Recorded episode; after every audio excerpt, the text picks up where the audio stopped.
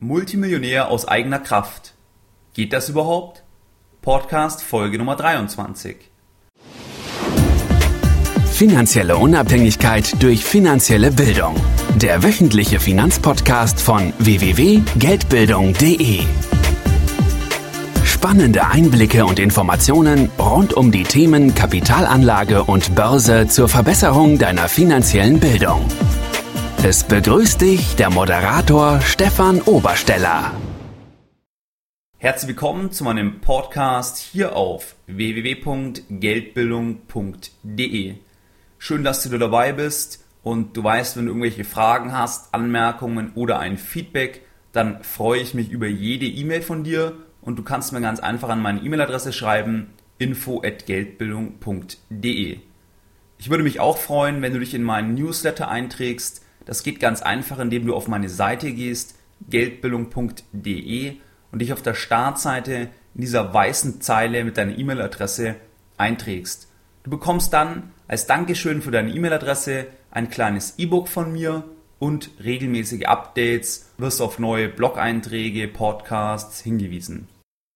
Heute in der Folge Nummer 23 wollen wir uns mit der Frage beschäftigen, Multimillionär aus eigener Kraft, geht das überhaupt und wenn ja, mit welcher Beschäftigungsform? Der Impuls für dieses Thema hat mir Wieland Backes von der Talkshow Nachtcafé geliefert. Nachtcafé ist eine Talkshow aus dem SWR, die jeden Freitag erscheint. Letzten Freitag, am 17.10., hatte diese Talkshow das Thema Lebenstraum Millionär und hat eine illustre Runde versammelt, die sich diesem Thema gewidmet hat. Ich packe dir den Link zur Sendung zur Mediathek in die Show Notes.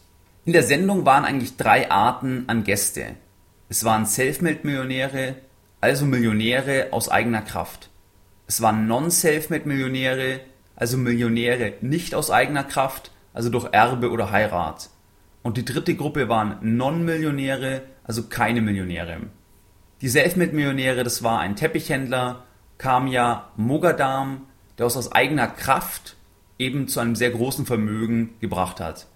Die zweite Person, relativ bekannt in Deutschland, war Alfredo Pauli. Das ist ein Pelzhändler, der es auch zu einem bestattlichen Vermögen geschafft hat. Die Gruppe, die es nicht aus eigener Kraft geschafft hat, war einmal Kati Lugner, die eben Richard Lugner, diesen österreichischen Bauunternehmer, geheiratet hat.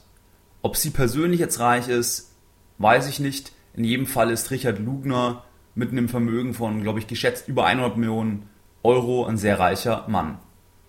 Die zweite Person der Non-Selfmade-Millionäre war die Erbin Helga Bräuninger vom Kaufhaus Bräuninger. Die Gruppe, die keine Millionäre waren oder sind, war einmal ein Wissenschaftler, ein Soziologe, Sieghard Neckel und die zweite Person war Jürgen Netzer, der einmal im Casino mehrere Millionen gewonnen hatte und dann leider wieder alles verzockte.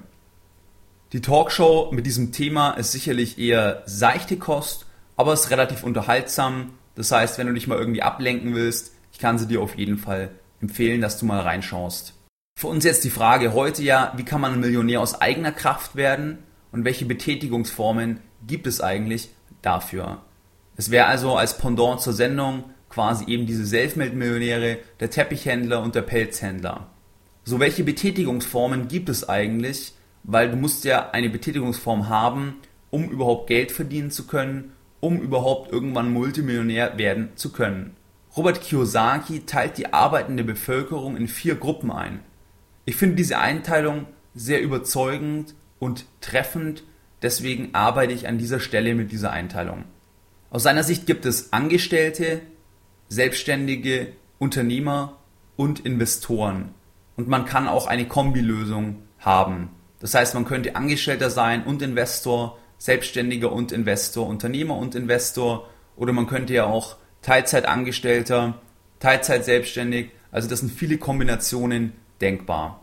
Jetzt lasst uns jede einzelne Gruppe anschauen und dann eben beurteilen, ob es innerhalb dieser Gruppe leicht ist oder möglich ist, Multimillionär aus eigener Kraft zu werden.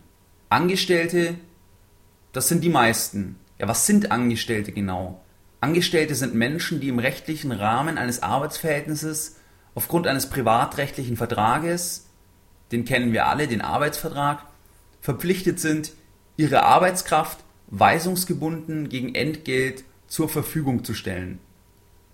Die zentrale Aussage ist hier Arbeitskraft, also im Wesentlichen meine Zeit, weisungsgebunden, als was jemand anders sagt, gegen Entgelt, also gegen einen Lohn zur Verfügung zu stellen.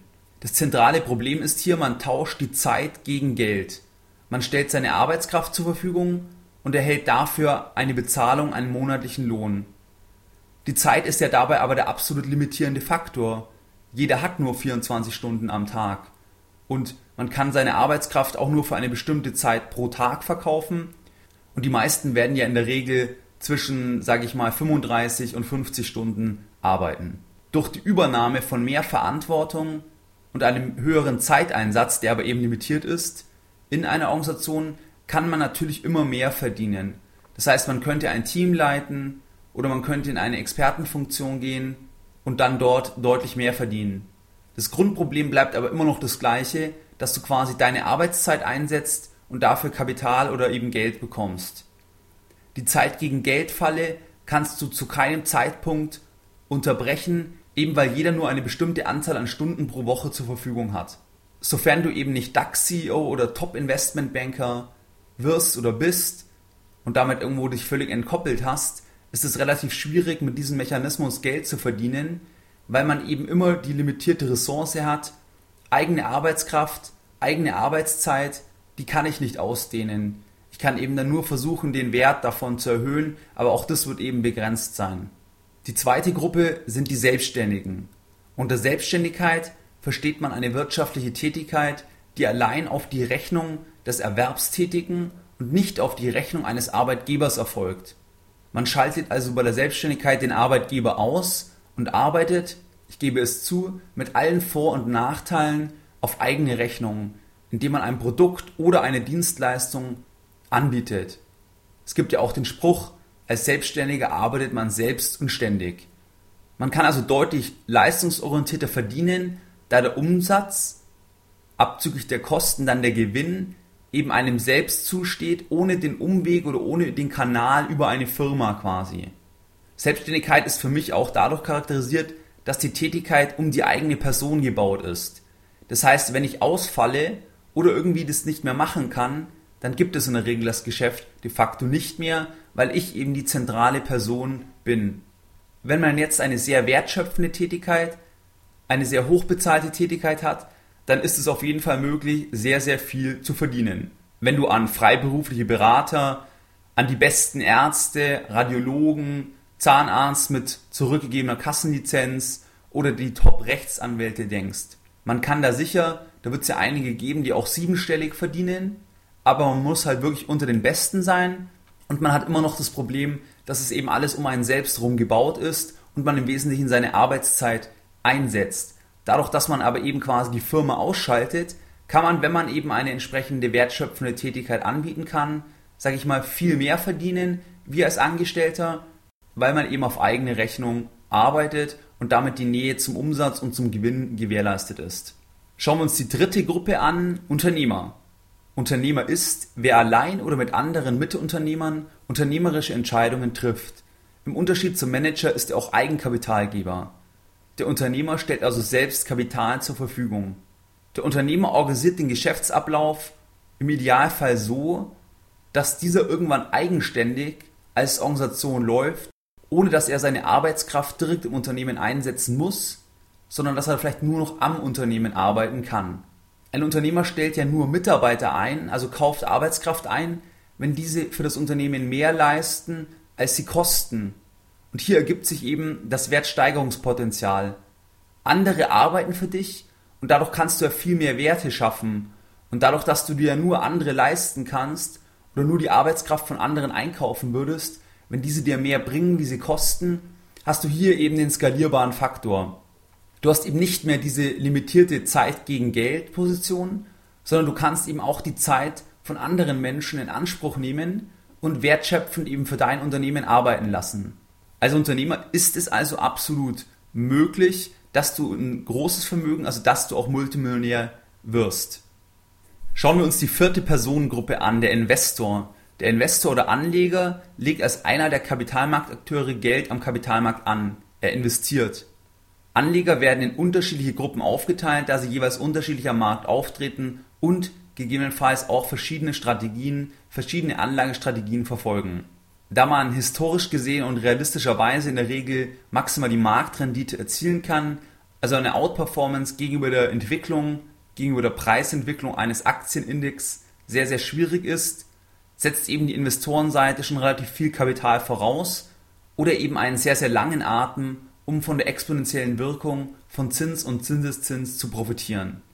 Als Investor wird man eigentlich eher eben reich, wenn man schon viel Kapital hat oder wenn man als Spekulant auftritt und eben sehr, sehr hohe Risiken mit weniger Kapital eingehen kann, um, wenn man Glück hat, dann eben viel Kapital zu verdienen. So, was sind deine Lessons learned jetzt in der Podcast Folge Nummer 23? Multimillionär zu werden ist als Angestellter nahezu unmöglich, da die Zeit gegen Geldfalle zuschnappt. Als Selbstständiger theoretisch möglich, da man näher am Umsatz ist und man den Arbeitgeber ausgeschaltet hat. Kernproblem ist aber weiter die Zeit gegen Geldfalle.